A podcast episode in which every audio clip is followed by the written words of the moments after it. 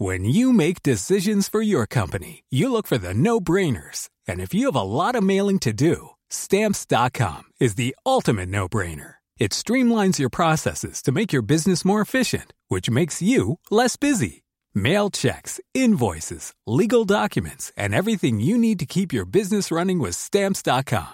Seamlessly connect with every major marketplace and shopping cart. Schedule package pickups and see your cheapest and fastest shipping options from different carriers. With rates up to 89% off USPS and UPS rates. And with the Stamps.com mobile app, you can take care of mailing and shipping wherever you are. Make the same no-brainer decision as over 1 million other businesses with Stamps.com. Sign up with Code PROGRAM for a four-week trial, plus free postage and a free digital scale. No long-term commitments or contracts. That's stamps.com. Code Program.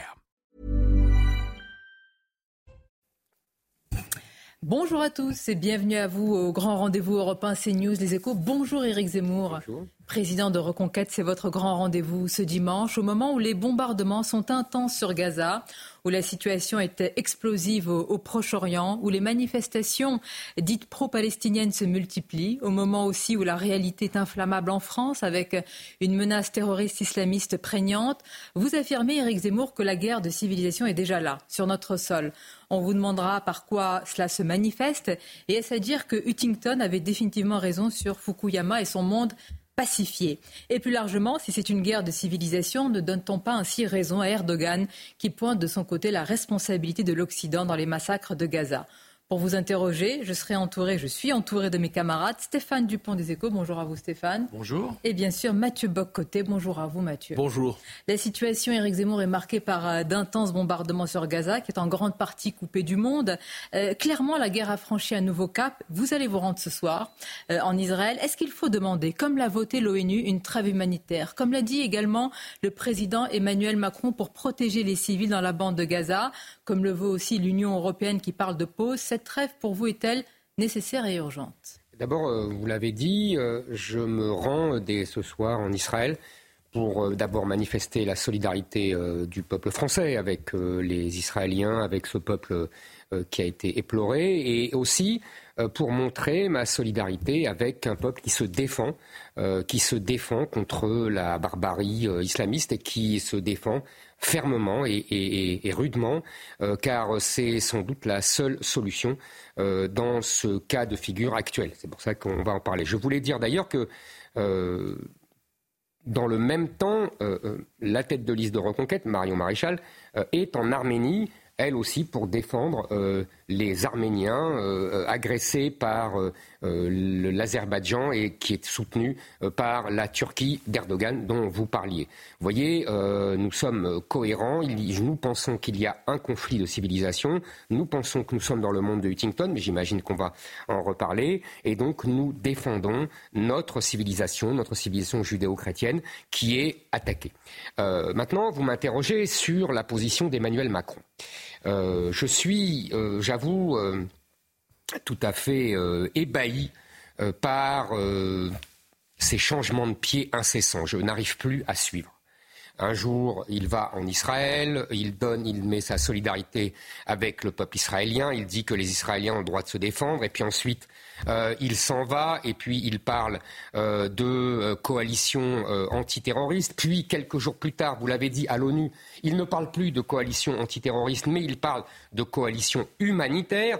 J'ai regardé l'explication de vote du représentant français à l'ONU qui dit qu'il a voté cette résolution arabe, mais en fait, dans son explication de vote, il explique pourquoi il aurait très bien pu ne pas la voter, puisque euh, la résolution arabe à l'ONU ne tenait pas compte et ne parlait pas euh, des euh, massacres d'Israéliens, je le répète, d'enfants, de bébés, etc.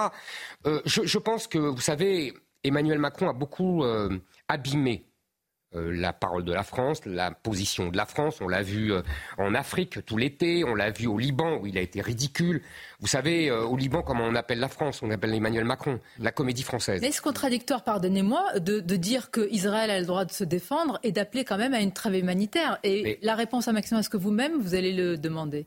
Écoutez, quand on demande une trêve humanitaire, ça veut dire qu'on demande un arrêt des combats. Il donc, on interdit à Israël de se défendre comme il l'entend. Donc vous voyez bien que c'est bien contradictoire. Mais moi, je pense qu'il y a une raison profonde au-delà de son en même temps, au-delà de son caractère changeant. Vous savez, euh, je ne sais pas si vous vous souvenez, dans son discours euh, de deux heures sur le séparatisme islamique, après la mort de ce pauvre Samuel Paty, il y avait une phrase qu'on n'a pas assez relevée dans, le discours d'Emmanuel Macron. Il demande aux Français de mieux comprendre euh, la civilisation et les civilisations qui sont sur notre sol, car le peuple français est désormais composé de cela. Moi, j'ajoute euh, deux civilisations sur le même sol, ça fait deux peuples. Et en vérité, je pense que le problème d'Emmanuel Macron, c'est qu'il ne peut pas diriger deux peuples. Et qu'il donne en permanence des gages à l'un, puis des gages à l'autre. Et que, euh, si vous voulez, il a tellement peur de la guerre civile, il a tellement peur des émeutes nouvelles, qu'il donne des gages en permanence aux uns et aux autres. Nous y arriverons, mais pour vous, donc, je comprends que la politique d'Emmanuel Macron est commandée par des questions de politique intérieure en France? C'est exactement ce que je pense. Je pense qu'aujourd'hui, nous ne sommes plus, vous savez, on a beaucoup parlé de souveraineté depuis 30 ans, avec l'Europe, on avait des grands débats métaphysiques, très bien. Mais aujourd'hui, on arrive à l'os d'une souveraineté. L'origine de la souveraineté, c'est maîtriser son territoire. Eh bien, nous ne maîtrisons plus nos territoires. Nous avons des enclaves étrangères en France et nous avons des populations qui sont désormais le relais euh, de pression de gouvernements étrangers. Vous savez, c'était la hantise de tout les rois de France, de tous les, empereurs, de tous les dirigeants de la République. Le fameux État dans l'État, comme disait Richelieu. Eh bien, aujourd'hui, nous avons cela. Et nous ne maîtrisons plus. et Emmanuel Macron est le produit de cela. Il n'est pas le seul, euh, Emmanuel Macron, à demander cette trêve humanitaire. Il y a de nombreux dirigeants qui demandent à Benjamin Netanyahu d'agir dans le respect d'ailleurs du droit international, euh, d'encadrer euh, la, riposte. Il y a des, civils, évidemment, à Gaza. Dominique de Villepin a insisté sur la nécessité d'une riposte proportionné. Est-ce que vous le comprenez, eu égard à ces populations qui sont sous les bombes aujourd'hui à Gaza? Écoutez, il y a d'abord une chose évidente.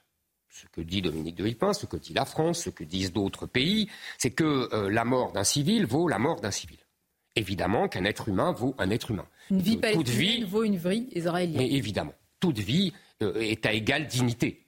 il faut le dire, bien sûr, parce que on croit toujours qu'on euh, nous prête euh, des, pensées euh, malfaisantes. Non, une vie vaut une vie. Bon, une fois qu'on a dit cela, il faut dire deux choses. La première, puisqu'on parle du droit international, le droit international n'interdit pas la réplique israélienne et, n'interdit pas même la dureté d'une réplique. C'est faux de dire ça. sinon, on ne pourrait jamais se défendre. Sinon, quand les euh, Français euh, bombardent Raqqa après euh, les, attentats du Bataclan, on, aurait interdit la, réplique française. Troisièmement, je, voudrais dire qu'il y a quand même une différence entre des civils qui meurent parce qu'ils sont pris dans des bombardements.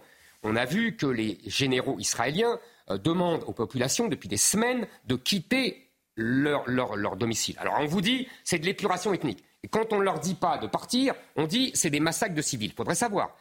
En revanche, il y a une grande différence entre ça et le fait de viser exprès des civils, le fait d'égorger des bébés, pardonnez-moi, le fait d'éventrer des femmes enceintes, euh, de les tuer et de tuer leurs enfants. Euh, il y a peut-être une petite différence quand même. Moi, en tout cas, j'en fais.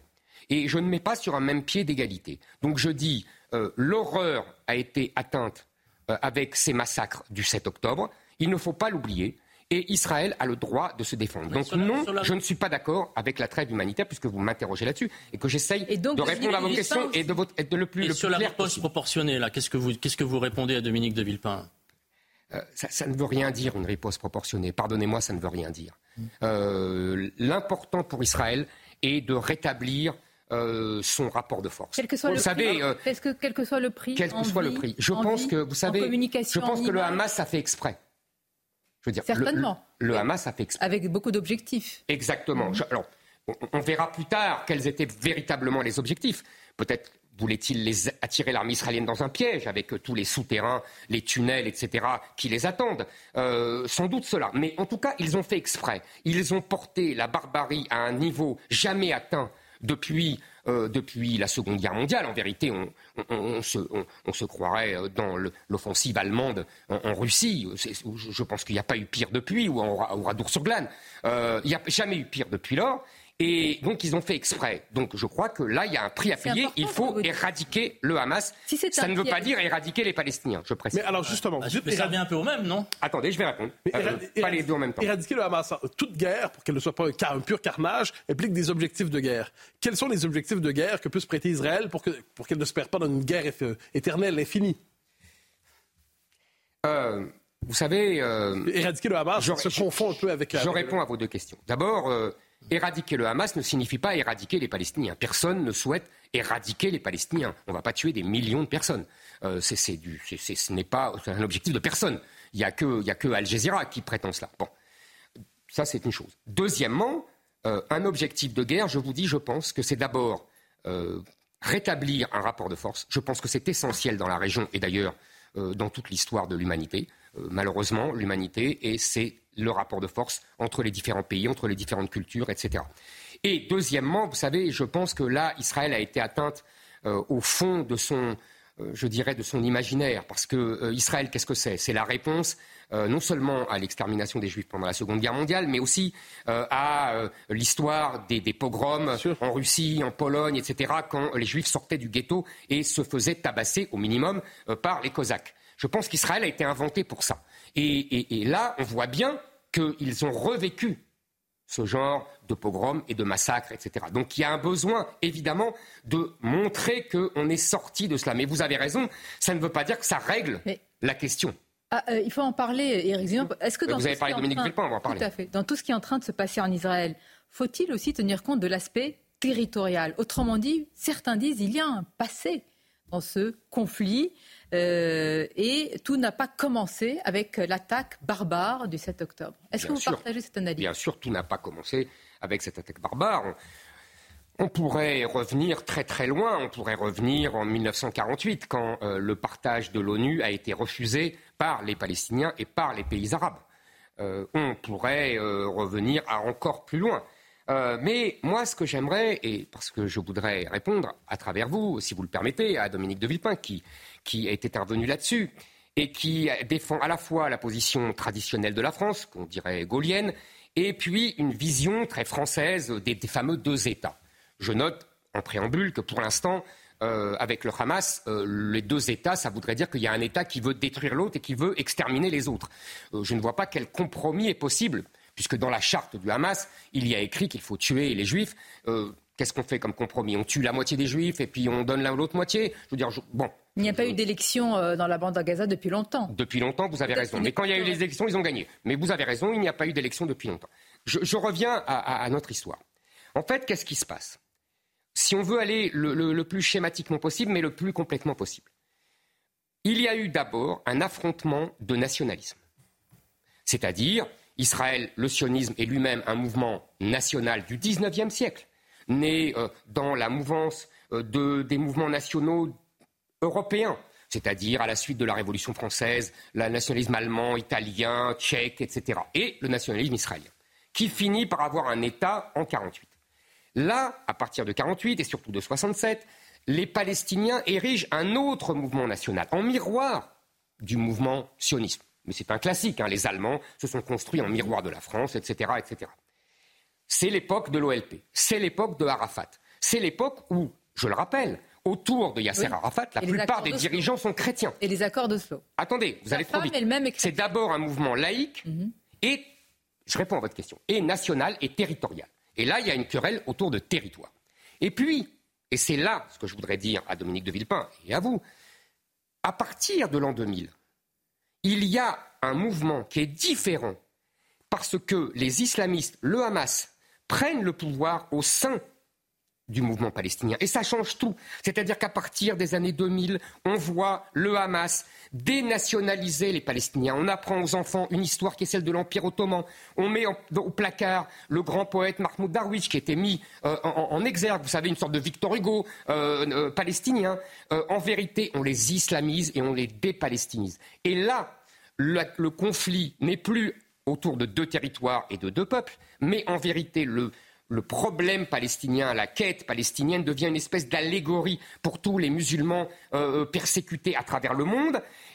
On n'est plus dans le même rapport. D'ailleurs, on, ne combat plus des Israéliens, mais on combat des Juifs qu'on veut tuer. On voit bien qu'on est dans un conflit de religion. Et vous savez, le mot célèbre de Malraux, qu'est-ce qu'une civilisation C'est euh, tout ce qui s'agrège autour d'une religion, on voit qu'on est dans un conflit de civilisation. On va en parler, mais si on est dans un conflit de civilisation, est-ce qu'on ne prête pas aussi le flanc à ce que dit euh, Erdogan? Et puis qui a créé le Hamas? Vous répondrez à, ces questions euh, dans quelques instants. Éric Zemmour, à tout de suite. Le grand rendez-vous européen CNews Les Échos, notre invité qui, partira, qui partira ce soir en Israël, Éric Zemmour, président de Reconquête. Éric Zemmour, le président turc Erdogan, dit que le Hamas est un groupe de libération. La Turquie, je le rappelle, qui fait partie de l'OTAN, il affirme que l'Occident est responsable des massacres du 7 octobre. Le Premier ministre israélien affirme que c'est euh, la civilisation contre la barbarie, la lumière contre le ténèbre, le bien contre le mal. Est-ce qu'on est tous entraînés dans cette guerre de civilisation? D'abord, je voudrais dire que, euh, et euh, je fais un petit clin d'œil à Mathieu Bocoté qui la cite presque autant que moi, la fameuse phrase de Julien Freund qui dit Ce n'est pas vous qui déterminez l'adversaire, mais c'est l'adversaire, c'est l'ennemi qui vous détermine. C'est la réponse, la première réponse à votre question. On voit bien aujourd'hui qu'il y a du côté des pays et, des populations surtout, parce que les gouvernements suivent vaille que vaille leur, peuple dans cette histoire, euh, un mouvement qui est enclenché d'un affrontement de civilisation. C'est comme ça que les peuples vivent. Et d'ailleurs, ils le vivent dans les peuples musulmans, mais aussi en France. Vous avez vu ce sondage euh, qui dit que 72% des Français euh, craignent que ce qui se passe en Israël se passe chez nous. Ils ont tout compris, les Français. Ça me permet de revenir à notre histoire, mais je vais venir à votre histoire des deux États et à la réponse à Dominique de Villepin et à la politique de la France. Euh, qu'est-ce qu'on doit faire là-dedans? Est-ce qu'il doit y avoir une issue? Quelle issue? Etc. La France, longtemps, a suivi la politique gaulienne, mise en, musique dès les années 60 par le général de Gaulle. Quelle est-elle? Il faut bien comprendre que le général de Gaulle a une stratégie de fond qui est comment la France peut-elle retrouver un statut de grande puissance, un rôle mondial, alors qu'il n'a plus la taille euh, la, population, etc., des, super grands à l'époque, les États-Unis et la Russie. Et aujourd'hui, les États-Unis et la Chine. Et le général de Gaulle trouve une solution qui est la France va devenir le protecteur des petites nations. Le protecteur du Québec, le protecteur du Mexique, Manoen Lamano, le protecteur du Cambodge, le discours de Phnom Penh en 67, le protecteur d'Israël, il dit à Ben Gurion, mon ami, mon allié. Et puis en 67, quand il voit qu'Israël devient l'allié privilégié des États-Unis et qu'il devient très puissant, le protecteur des Palestiniens. Il faut bien avoir en tête cela pour comprendre l'origine de tout ce qu'on nous dit aujourd'hui. Donc, la France protecteur des petites nations. D'où la position française de Mitterrand, puis de, Giscard d'Estaing, puis de Mitterrand sur la solution des deux États et l'émergence d'un État-nation palestinien. Venons-y aux deux États. Alors. Mais c'est très important que je vous explique ça, parce que la situation a changé. moi, vous savez, hum. je suis gaulliste. J'étais contre l'intervention euh, en Irak, j'étais contre l'intervention en Libye. Je ne suis pas occidentaliste au sens où je pense que l'Occident doit imposer ses normes. Non, mais je précise parce que c'est important. Vous n'y croyez plus aujourd'hui à la solution Non, je n'y crois plus, mais je n'y crois plus depuis longtemps. Et je vous, ai expliqué pourquoi. Mais je vais répéter. Je vais répéter. Donc je pense que la situation a changé. Je vous ai expliqué pourquoi. Je pense qu'aujourd'hui, nous n'avons plus affaire à un mouvement national dont l'imaginaire serait branché sur le XIXe siècle, mais au contraire, un mouvement islamique qui est en plein dans la guerre de religion, dans la, guerre de religion et donc la guerre de civilisation. la, charte du Hamas, c'est le Coran et notre constitution, le djihad est notre chemin. C'est important de comprendre ça. Je pense que le général de Gaulle aurait changé de stratégie. Le général, ce n'est pas un, dogme le gaullisme, c'est une capacité d'adaptation euh, et pour l'intérêt et la grandeur de la France. Si on est dans une guerre de civilisation, comme vous le dites, qui est en face? Vous mettez tout le monde arabo-musulman, vous mettez euh, tout le monde arabo-musulman, vous mettez la Turquie, vous mettez aussi l'Inde, vous mettez aussi la Russie? Ah, Alors attendez, pas du tout. Pas du tout. Je pense qu'il y a, si vous voulez, un double affrontement. Je, pense que nous sommes dans le monde de Huntington. que dit Huntington? Il nous dit il y a, ah, il y a des civilisations. Il y a l'Occident, il y a l'Orient, l'Orient lui-même partagé entre la civilisation islamique et la civilisation chinoise, pour parler très vite, il y a la Russie orthodoxe, etc. Et il nous dit, il y a d'un côté la civilisation chinoise qui prend sa revanche les fameux, fameux siècles de l'humiliation sur l'Occident, mais par les moyens de, l'Occident, c'est-à-dire... Pardonnez-moi, vous dites Occident. Dans votre esprit, Occident, c'est Europe ou c'est Europe plus États-Unis hmm. Voilà une très bonne question. Euh, L'Occident, c'est la civilisation occidentale, c'est-à-dire la civilisation judéo-chrétienne et grecque et romaine. Donc, c'est l'Europe et les États-Unis. Maintenant, je vous vois venir, et, vous avez raison, et Israël, absolument. Euh, vous avez raison de dire il faut quand même ne pas se soumettre aux États-Unis. Ce n'est pas parce qu'on est de la même civilisation qu'on doit absolument se soumettre au patron, puisque aujourd'hui, on voit bien que le patron, la grande puissance de la civilisation mondiale, c'est les États-Unis. Je reconnais que ça demande de la subtilité, mais ça, mais ça demande aussi qu'on soit conscient que par rapport au monde du général de Gaulle, le monde a changé. le monde d'aujourd'hui, attendez, pardonnez-moi, euh, guerre de je repose ma question contre qui? Ah, Est-ce que, est que face, euh, j'allais dire dans le, euh, la grande, le camp des ennemis, si je puis dire, hein, puisqu'il y a une guerre de civilisation, vous mettez aujourd'hui tous ces pays, dont la Turquie, dont le Maghreb, dont une partie de l'Afrique, ce que je disais, ce que je disais, c'est qu'il y a des grands blocs civilisationnels. Il y a, donc je disais, le bloc chinois qui, qui, qui est euh, qui veut prendre sa revanche, mais par des moyens économiques, un jour peut-être par des moyens militaires, mais c'est une autre affaire. Et puis, il y a la civilisation arabo-musulmane, euh, qui, on voit bien, nous désigne contre, comme son adversaire, mais qui désigne beaucoup d'autres comme son adversaire. Partout où il y a des communautés musulmanes importantes, il y a des affrontements. Il y a des affrontements en Inde avec, entre les musulmans et les hindous. Il y a des affrontements en Chine. Il y a des affrontements en Russie. Il y a des affrontements en Afrique entre les musulmans et les chrétiens. Et il y a en Europe, vous l'avez vu enfin aujourd'hui, des manifestations dans toute l'Europe, pas seulement en France. Euh, où on soutient les Palestiniens et on soutient le Hamas. Je n'ai pas vu, je n'ai pas vu. Attendez. chose pour vous, soutenir les Palestiniens, c'est soutenir ça Attendez. Théoriquement, ça pourrait ne pas être la même chose. C'est-à-dire qu'on pourrait dire je condamne les exactions, la, barbarie du Hamas, mais je soutiens le peuple palestinien, etc. On pourrait, on pourrait l'imaginer. C'est ce que disent beaucoup de Français, beaucoup de Français d'origine musulmane. Ah bon? Vous avez vu une manifestation, cher monsieur, euh, criant, criant, criant euh, euh, à, vraiment à mort le Hamas et ils n'ont pas not in my name, comme on dit en anglais, pas en mon nom. Vous savez, je vais vous raconter une petite anecdote. Dans les années 70, il y avait les Brigades Rouges. Les Brigades Rouges étaient un groupe terroriste qui tuait indistinctement en Italie, qui étaient des communistes. Le Parti communiste italien a fait une grande manifestation pour dire ce n'est pas nous, pas en mon nom. Est-ce que vous avez vu les communautés musulmanes en Europe faire une grande manifestation le 8 octobre pour dire pas en mon nom Non, j'en ai pas vu. Sur CNews et Europe 1, Michel Onfray qui lui aussi parle de guerre de civilisation et depuis très longtemps, il faut lui reconnaître, a affirmé, je cite, que nous sommes islamophiles à l'intérieur de notre pays et en France et islamophobes, dit-il, à l'extérieur sur le plan de notre politique étrangère. Que, répondez-vous à cela? Que je, bah, comprends, que je comprends pas. Bah, L'Irak, la Libye, vous avez vous-même cité euh, des errements, semble-t-il, puisque vous n'êtes pas d'accord de la politique étrangère. On n'est pas, on pas islamophobe à l'extérieur, pas du tout. Euh, on, a voulu, on a voulu. L'a dit Michel Onfray. Oui, oui, mais je ne suis pas d'accord avec lui. J'ai compris, mais je ne suis pas d'accord. Je ne suis pas d'accord. Je pense que les interventions en Irak, d'ailleurs, on n'est pas intervenu en Irak, je le rappelle, puisque euh, Jacques Chirac a refusé. Général, vous ah, il parle de l'Occident, non, mais d'accord. Mais les France, la France n'est pas intervenue. En Libye, euh, j'ai dit que j'étais contre. J'étais contre et l'Irak et la Libye. Je pense que c'est une erreur.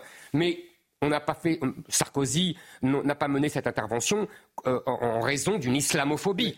Non, je ne suis pas d'accord. Il a mené ça au nom des droits de l'homme euh, pour, euh, pour que la France soit le, porte-drapeau des droits de l'homme. J'étais contre. J'étais contre. Hein. Je pense que c'est une opération néocoloniale. Toutes les guerres pour le bien ont été positives? Mais je vous dis, je vous dis, je suis contre les guerres pour le bien. Je suis contre les guerres pour les droits de l'homme. Je suis contre, pour moi, ce sont des expéditions néocoloniales. Je l'ai dit. C'est en ce sens-là où je ne, je ne, si vous voulez, un mot, euh, un mot. Euh, je ne suis pas occidentaliste au sens où Dominique de Villepin l'emploie, au sens où George Bush Junior l'employait, c'est-à-dire l'Occident qui veut imposer ses normes partout dans une, dans une logique néocoloniale. En revanche, je veux simplement que l'Occident vive et survive. Et aujourd'hui, il est en danger de mort. Il est en danger de mort à cause d'une islamisation croissante de tous nos pays. C'est tout ce que Mabrouk, vous posez une question, je me permets de la reprendre. Je vous en prie. Vous dites l'ennemi nous désigne. Vous citez Freund. Absolument. Qui est l'ennemi? Et bon, le Hamas, vous me direz, euh, Erdogan, l'islamisme, l'islam, il faut quand même préciser, que ces quatre termes ne sont pas interchangeables. Qui est l'ennemi qui nous désigne? La civilisation islamique. C'est vaste, ça fait beaucoup de monde. Bah, ça fait beaucoup de monde, mais c'est ça qui est grave.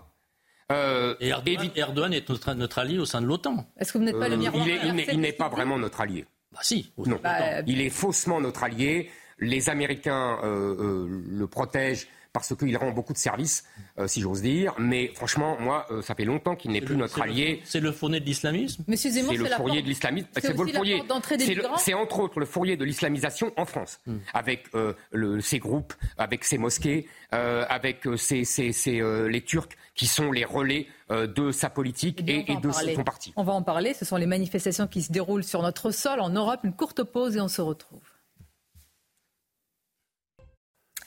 La suite du grand rendez-vous avec euh, Mathieu Bocoté, Stéphane Dupont et notre invité ce dimanche, euh, Éric euh, Zemmour. Éric Zemmour, Benjamin Netanyahu a récemment dit que c'est un combat du peuple contre les ténèbres. Il dit peuple de la lumière contre peuple des ténèbres. Et puis beaucoup s'interrogent aussi sur, attention à, à nos mots, mais comment le Hamas a été créé. Y a-t-il, selon vous, une responsabilité indirecte, et j'insiste sur le mot indirecte, euh, d'Israël et du Premier ministre Benjamin Netanyahou Je ne sais pas si c'est euh, Benjamin Netanyahou. Ce que je sais, c'est factuel et c'est prouvé historiquement, c'est que euh, au départ de la création du Hamas, c'est-à-dire un mouvement islamiste en Palestine, les Israéliens n'ont pas vu d'un mauvais œil cette création, puisque ça permettait une, rivalité avec leur adversaire de l'époque, qui était l'OLP. Vieille technique, on dit même qu'il l'aurait financé, euh, c'est possible. Euh, je n'en sais rien, mais je, ne, je, ne, je, c'est très possible. Vous savez, c'est la vieille technique des, Anglais euh, euh, mm. depuis pendant mille ans, diviser pour régner. Ils ont fait ça partout. Ils ont fait ça en Europe, ils ont fait ça en Inde, ils ont fait ça dans le monde entier. Et les Israéliens ont, fait, euh, ont appliqué ces méthodes vieilles comme le monde et que les Anglais ont porté euh, euh, à une espèce de, d'art suprême. donc oui, évidemment, mais vous savez, c'est, ça l'histoire. Est-ce que plus largement, l'Occident s'est accommodé de, cette présence du Hamas dans la bande de Gaza Est-ce qu'on a aussi, nous aussi, mais, cher monsieur, on ne peut pas dire que l'Occident ne doit pas tout régenter parce que c'est néocolonial et dire, comme vous le dites, il s'est accommodé. Les gens ont voté. Ils ont voté euh, pour le Hamas. Euh, donc, euh, bah, en 2006 ou en 2007. Bah oui, d'accord, d'accord. Mais c'est leur responsabilité. Ils, n'ont, ils, ils ne l'ont pas renvoyé. ils ne l'ont pas chassé. Des millions de gens auraient pu chasser les quelques milliers de, de, responsables et de dirigeants. Ils ne l'ont pas fait. Vous savez, les peuples sont responsables de leur destin quand même. Alors, Retour en Europe un instant, vous avez vu ces derniers jours des manifestations nombreuses, à Londres notamment, euh, manifestations plusieurs, euh, plusieurs dizaines de milliers de personnes, euh, quelquefois en France, manifestations interdites, cela dit. Et ça me permet de faire écho avec une déclaration récente d'Alain Juppé qui disait il y a quelques jours est-ce que l'islam est compatible avec le monde occidental? Je ne peux que l'espérer, mais je n'en suis plus certain aujourd'hui. Est-ce que pour vous, il y a une forme de ces deux, ces manifestations et cette déclaration se croisent d'une certaine manière? Vous avez tout à fait raison. Je, je, je me suis j'ai longtemps affronté Alain Juppé depuis 30 ans. Vous savez, je le connais depuis 30 ans et on s'est longtemps affronté là-dessus en particulier. Euh, donc, je pourrais ironiser facilement sur euh, euh, ses états d'âme et le, sentiment qu'il a de s'être trompé, mais je vais vous dire, je ne le ferai pas. Je ne le ferai pas parce que l'heure est grave, l'heure est trop grave pour ça. et après tout, soyons honnêtes ce qu'a dit Alain Juppé hier et ce que dit aujourd'hui, c'est le sentiment de millions de Français qui ont cru naïvement euh, que, en vérité, euh, l'islam n'était qu'une religion comme une autre, que c'était le christianisme des Arabes et qu'on pourrait s'accommoder, qu'on pourrait s'entendre et qu'il n'y avait pas de problème, etc. Et après tout, c'est le, penchant de l'espèce humaine et je dirais même c'est le penchant français euh, d'être universaliste, d'être bon, d'être ouvert vers l'autre. Maintenant, le problème avec Alain Juppé, c'est que c'est un responsable politique c'est un, homme qui a été Premier ministre, qui aspirait à être président de la République, euh, et qui continue à mener la politique de l'autruche. Parce qu'il dit, dans votre phrase, il dit euh, Mais j'espère que c'est comme ça et je veux croire que c'est comme ça. Non. En vérité, moi, je voudrais répondre à Alain Juppé. Il dit les musulmans doivent nous dire que, que leur religion est compatible avec la France et avec la République. C'est là que je ne suis plus d'accord. Je voudrais dire à Alain Juppé une chose simple. Euh, d'abord, je continue de penser, et apparemment il commence à me donner raison, que l'islam n'est pas compatible avec la France. Pour des raisons simples, pour aller très très vite. La France ou la République? La République et la France. La France, c'est liberté, égalité, fraternité. L'islam, c'est soumission, inégalité, soumission à Dieu, inégalité entre les hommes et les femmes, entre les, euh, les, musulmans et les infidèles, et fraternité dans la Oumma, c'est-à-dire les musulmans sont, les frères, sont des frères, mais pas les infidèles. Et les infidèles, c'est nous. Là, pour vous, tout musulman est un islamiste Non, pour moi, tout musulman est un musulman. Non mais... non mais, non mais, non mais, pardonnez-moi. Attendez, attendez, j'ai pas fini ma démonstration. Si c'est pas compatible avec la République, qu'est-ce qu'on fait des musulmans qui sont en France? Je vais y répondre. Bah, dites-nous. Très bien. Donc quand on accepte ce diagnostic-là, parce que c'est ça qu'on me, refusait, donc si on accepte, et j'en prends acte, mais si on accepte, il y a une solution. C'est à l'État de dire ce que peuvent les musulmans et ce que ne peuvent pas les musulmans. En gros, si vous voulez, moi je pense que chaque musulman peut très bien prendre de la distance vis-à-vis -vis de sa religion telle qu'elle a toujours été pratiquée dans le monde arabe. En gros, pour parler vite, il faut renoncer à la charia, qui est un code juridique qui s'impose aux lois de la République, et renoncer au djihad, parce que ça veut dire pouvoir tuer l'infidèle qui est son compatriote. Tout musulman en France n'est pas, n'est pas soumis à la charia et au djihad. vous avez tout à fait raison. Mais vous allez demander quoi? Vous allez sonder les reins et les cœurs? Non, c'est très simple. Il faut que l'État fasse ce qu'il a toujours fait, c'est-à-dire prendre des mesures, interdire par exemple toute islamisation dans l'espace public c'est-à-dire interdire les voiles, les camis, les, mosquées avec minarets, etc. Dans la rue, dans, la rue, dans la rue, vous savez. Manifestations Mais les, manifestations, moi, je suis pour la liberté de manifester. Je suis pour la liberté de s'exprimer, de manifester. C'est pas mon problème. Mon problème, c'est l'islamisation du territoire. Et c'est l'islamisation des, des, des, des comportements vous comprenez? Parce qu'il y a une pression terrible aujourd'hui dans tous les quartiers où il y a une majorité de musulmans. Quand le recteur de la grande mosquée de Paris, Eric mhm. Zemmour, affirme qu'il est anormal qu'un musulman soit antisémite, il est anormal qu'un musulman soit antisémite, comment vous comprenez cette phrase? Je la comprends comme une preuve manifeste de taquilla, c'est-à-dire de dissimulation. De la part du recteur Oui. Je pense que ce monsieur euh, sait très bien. Une accusation assez grave contre le recteur de la grande mais je pense que ce monsieur sait très bien que dans le Coran, il y a des sourates qui disent qu'il ne faut se méfier des juifs et des chrétiens. Dans d'autres Il y a dans d'autres sourates, mais vous connaissez. Ah bah écoutez, vous avez tout à fait raison. Vous avez tout à fait raison. vous avez tout à fait raison. Alors lesquels vous prenez, Monsieur Zemmour? C'est très simple. Vous connaissez évidemment, si vous voulez qu'on rentre dans, la, dans le détail, vous connaissez, il y a le Coran de Médine, il y a le Coran de la Mecque. Quand Mahomet est en position de faiblesse, il cherche l'alliance des juifs et des chrétiens. Et là, il y a des sourates très gentilles. Et puis quand il devient puissant et guerrier, il devient méchant. Ces dernières, ces dernières sourates sont les dernière dans le temps. Au 7e siècle, tout ça. Au 7 tout ça au 7e siècle. Mais vous savez bien que l'islam n'est jamais sorti du 7e siècle. Vous savez bien que, en vérité, euh, il, il, y a des musulmans qui sont sortis du 7e siècle, grâce à Dieu. Réagir votre... Mais, mais, mais c'est la vérité. Vous savez, ils, nous, ils, parlent encore des croisés. Ils parlent encore, ils nous définissent comme des croisés c'est quand même extraordinaire. Parfois, vous faites référence à Saint-Louis. Euh, c'est pas pour autant qu'on vous oppose, euh, qu'on vous dit que vous êtes je, Je fais référence à Saint-Louis parce que pour dire que la France est un pays de, tradition et de racines chrétiennes. Je ne veux pas dire là qu'il faut vivre euh, comme au temps de Saint-Louis.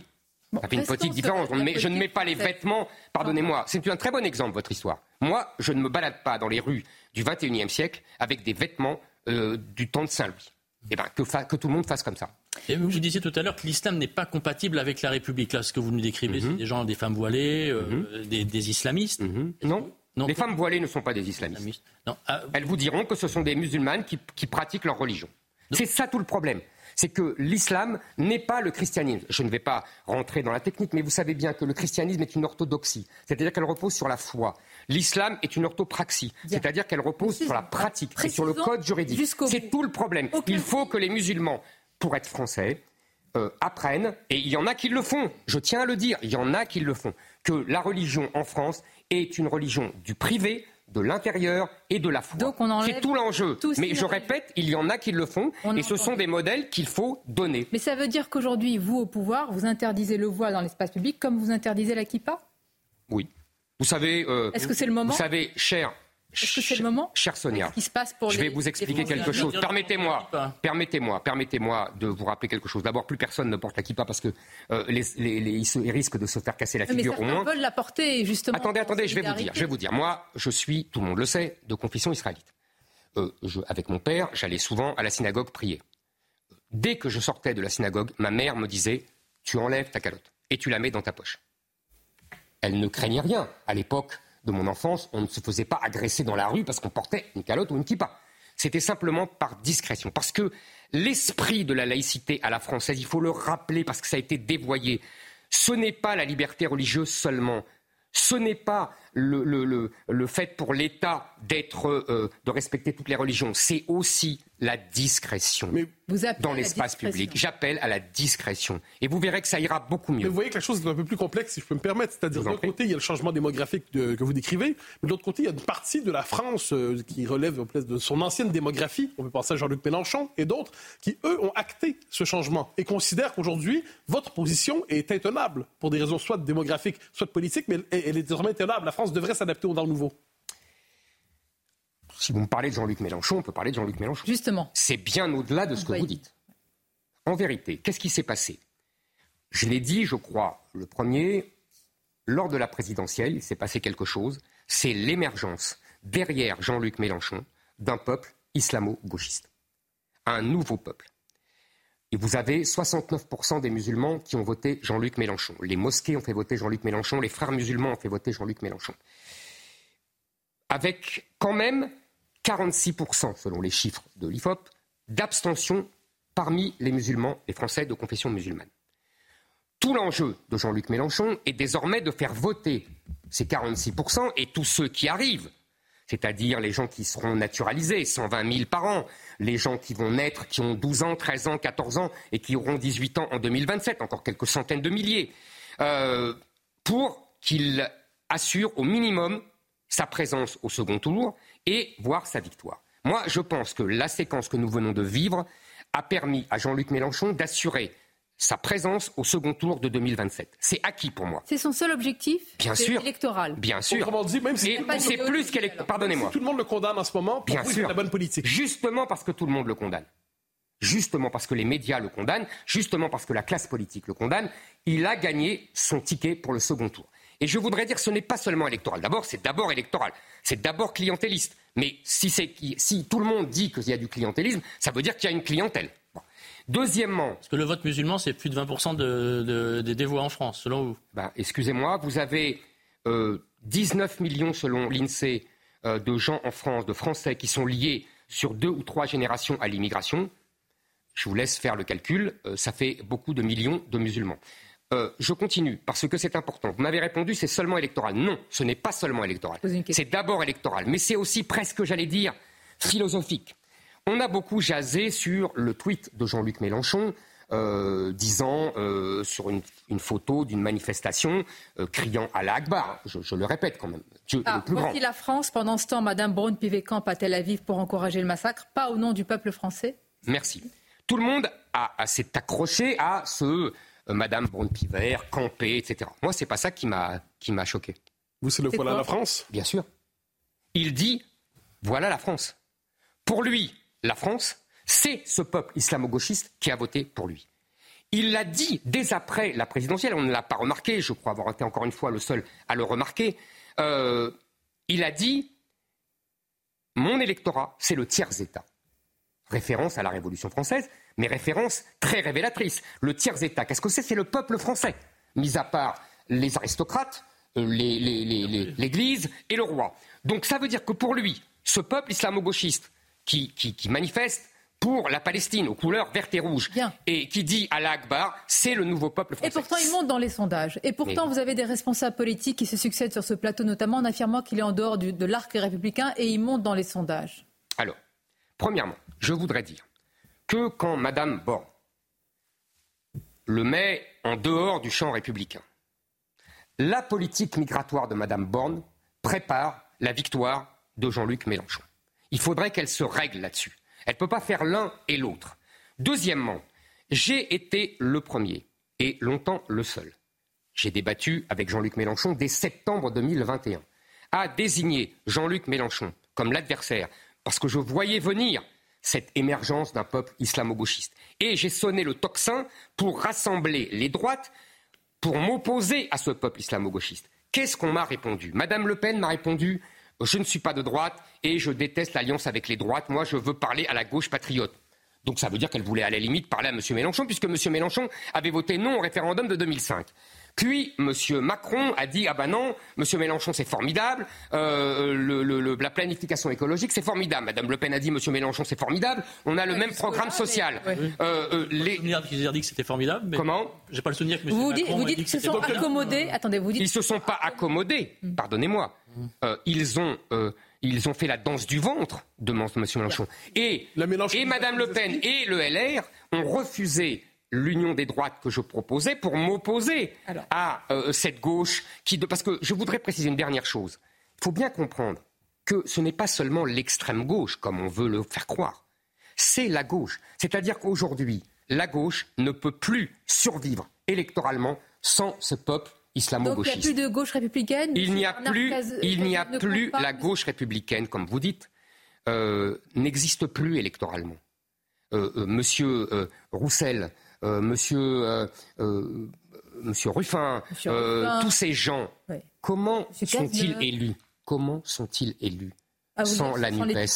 Comment sont-ils élus? Comment les municipalités communistes qui survivent euh, ne, euh, survivent sans euh, faire ami-ami avec les mosquées dans leur, dans leur, dans leur, bah, dans leur banlieue? Qu'ils me disent comment ça se passe. Et ils vont s'apercevoir qu'il n'y a pas d'électeurs derrière eux. Alors évidemment, ils, ont, ils ont la grosse caisse médiatique qui les encense. Mais les électeurs, ça j'aimerais bien poser. On va en parler justement, puisque vous prenez encore l'union euh, des droites. Éric Zemmour, on va parler aussi des européennes qui se profilent. À tout de suite. On va parler, Éric Zemmour, des, des, européennes. Encore un mot sur le paysage politique et électoral que vous venez de, de dessiner. Euh, Est-ce à dire que pour vous, le second tour qui se dessine, les, les seules alternatives, c'est Jean-Luc Mélenchon Marine Le Pen. Et ce que j'entrevois, c'est que vous auriez préféré Jean-Luc Mélenchon face à, à vous-même, hein, si Bien vous sûr. vous présentez. Je ne. Ça nous mènerait euh, trop loin, mais je vais essayer d'aller vite. Je ne pense pas qu'il y aura un second tour entre Marine Le Pen et Jean-Luc Mélenchon. Parce que, si vous voulez, depuis dix ans, l'élection est faite par euh, les retraités, par ce qu'on peut appeler les boomers. Ils sont 17 millions. Ce sont eux qui votent le plus, ce sont eux qui ont fait Emmanuel Macron les deux fois. Et ces gens-là ne veulent ni de Marine Le Pen, ni de Jean-Luc Mélenchon. Donc ils trouveront toujours, c'est la grande leçon que j'ai tirée de la présidentielle, ce sont les électeurs qui choisissent finalement, par le fameux vote utile, le, candidat qu'ils veulent voir au second tour. Donc les, ces électeurs-là, ces 17 millions de retraités, de boomers, appelons comme on veut, euh, choisiront toujours un candidat. Ils trouveront toujours un candidat à opposer à Jean-Luc Mélenchon ou à Marine Le Pen, comme ils l'ont fait là. Non, je pense au contraire qu'il faut rassembler les droites, c'est pour ça que je crois être le meilleur candidat, mais on, on en parlera dans quatre ans, on ne sait pas tout ce qui arrivera, face à ce que je crois l'événement inéluctable de Jean-Luc Mélenchon. Mais l'union des droites est-elle encore, je vais dire, euh, comment dire, une alternative par exemple aux européennes? Jordan Bardella, tête de liste euh, RN, Éric Zemmour est un véritable rouleau compresseur. Il culmine selon le sondage à 28%. On dit qu'il aimerait dépasser les, les 30%. Est-ce que vous n'êtes pas pris euh, justement totalement en étau? Alors, euh, parlons des européennes. Les européennes, c'est un scrutin à la proportionnelle, à un tour. Donc, il n'y a ni vote utile, ni second tour. Il n'y a pas de second tour, donc il n'y a pas de vote utile. Il faut bien faire comprendre ça aux gens. Voulez. Ah non, c'est pas ce que je veux. Est-ce qu'on se dirige pas Attendez, attendez, attendez. C'est ce que M. Bardella aimerait qu'il y eût un, un vote utile. Il n'arrête pas. C'est son seul argument depuis deux mois. Moi, je veux bien, mais il faut quand même expliquer aux électeurs que nous ne sommes pas dans l'élection présidentielle, nous ne sommes pas dans les élections législatives, et c'est là le grand paradoxe du Rassemblement national, c'est que quand il y a un, scrutin à la proportionnelle, où il n'y a ni vote utile, ni second tour, alors là, il parle de, euh, de, de, de vote utile, etc. Et puis quand il faudrait une alliance parce qu'il y a un second tour, c'est-à-dire à la présidentielle, moi j'ai appelé à voter pour Marine Le Pen au second tour. Est-ce qu'elle aurait fait de même si j'avais été devant? Il faut lui demander. Euh, deuxièmement, aux législatives, là j'ai appelé à un rassemblement sur le modèle de la NUPES. Madame Le Pen a refusé et les LR de M. Ciotti aussi. Donc, si vous voulez, quand c'est utile, vous savez, j'avais un vieux maître qui me disait toujours la vie politique d'un pays est déterminée par le mode de scrutin. On le voit en Israël, on parlait d'Israël, la proportionnelle. On le voit en France, la 4ème République et la 5ème République. Et bien là, le, mode de scrutin change tout. La proportionnelle, il n'y a pas de vainqueur. J'entends M. Bardella dire ah, il faut aller avec ceux qui vont gagner. Mais gagner quoi? Gagner quoi? Le, Rassemblement national a, gagné en 2014, a gagné en 2019 les européennes. C'est pas pour ça que Mme Le Pen a gagné la présidentielle. Ça ne veut rien dire. Aux européennes, tout le monde peut gagner. L'important, c'est d'envoyer des députés. C'est donc un vote de conviction. Et c'est pour ça que je voudrais vous dire, je vais répondre à votre question après, je voudrais vous dire, euh, ça tombe bien, puisque nous, nous avons, à Reconquête, comme tête de liste, une femme de conviction, Marion Maréchal. C'est une femme de conviction euh, qui est sincère, qui est authentique, qui est une ah, euh, mère de famille qui pense à ses enfants et donc à tous les Marine enfants. Le Pen dira la même chose de Jordan Bardella. Bah, c'est qu'il a des convictions. Que, dites-nous une différence majeure si euh, là un, comment dire un auditeur, un oui, oui, bien sûr. électeur de droite, bien de droite, c'est très simple. Pourquoi il glisserait un bulletin, Marion Allez demander à Jordan Bardella s'il lutte contre le grand remplacement, et vous verrez sa réponse. Allez demander euh, au, LR s'il lutte contre le grand remplacement, et, et vous verrez sa réponse. Nous sommes à Reconquête les seuls qui sont à la fois contre le grand remplacement, contre l'islamisation du pays, contre l'idéologie woke qui euh, pourrit nos universités, nos écoles, etc. Et nous sommes économiquement de droite, c'est-à-dire que nous sommes contre l'assistanat. On peut en parler si vous voulez du Rassemblement national et de l'assistanat. Nous sommes pour la baisse des taxes et des charges. Je crois que nous sommes les seuls à avoir ce, ce trépied de conviction. Donc, si vos auditeurs et vos téléspectateurs demandent Qu'est-ce qui est la spécificité de Reconquête? Je viens de vous le dire. Cette, spécificité, elle a fait 7% à la présidentielle. Là, selon les sondages, vous êtes crédité de 6, 5%. Cher, monsieur. Vous avez du mal à vous faire entendre. Cher monsieur, d'abord, la présidentielle, on pourrait y revenir, mais il faudrait une autre émission. Euh, je vous rappelle, euh, je ne vous rappellerai pas les, sondages qui ont précédé l'Ukraine et la guerre en Ukraine a changé, a détourné le vote. Mais on n'en reparlera pas. Deuxièmement, euh, pour les européennes, la campagne des européennes n'a pas vraiment commencé on va voir, vous savez, euh, le temps, euh, euh, permet de se faire entendre petit à petit. Nous n'avons pas la même visibilité que d'autres. nous ne dormons pas à la télévision. Euh, donc évidemment, ça fait une différence. Mais euh, vous avec le pas temps, non plus persona non grata. J'ai jamais dit ça. je précise simplement. vous ne regrettez pas de ne pas être allé à la place de Marion Maréchal. Vous venez de citer des combats qui sont importants que vous portez depuis très longtemps. Nous parlons d'un contexte qui n'a jamais été aussi tragique, je ne vois pas d'autres mots, avec un risque de contagion. Et les prochains mois, malheureusement, nous risquons de, rester dans, dans cela. Est-ce que ce n'était pas aussi de votre devoir d'y aller? Non, je pense que, vous savez, je n'avais pas vocation à être candidat à toutes les élections. Euh, moi, je me suis engagé euh, pour euh, protéger et sauver la France du grand remplacement et de l'islamisation. je pense que c'était mon rôle dans le cadre d'une élection présidentielle. dans le cadre des européennes, Marion Maréchal est, formidable et elle va le démontrer.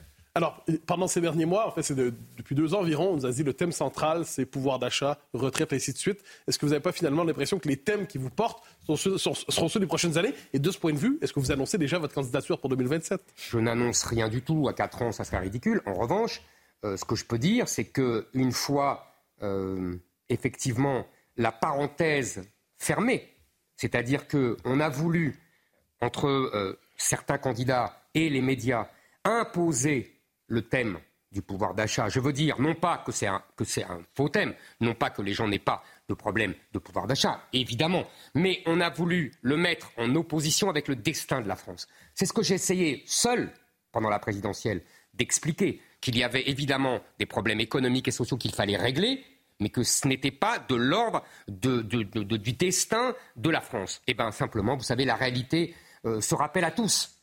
Euh, se rappelle à tous. Et sur 2027, vous n'excluez rien pour répondre à Mathieu Boccoté Nous verrons, ça c'est loin. Franchement, à 4 ans, euh, on ne va, pas, va pas parler de la présidentielle aujourd'hui. du destin de la France. Mm. ah, mais j'en ai parlé, je crois, pendant toute cette heure. Merci Eric Zemmour d'avoir été notre invité euh, pour ce grand rendez-vous. Vous partez donc ce soir en Israël, comme vous l'avez précisé. Je remercie mes camarades Stéphane Dupont et Mathieu Boccoté. Et bon dimanche à vous tous, évidemment, sur nos antennes respectives.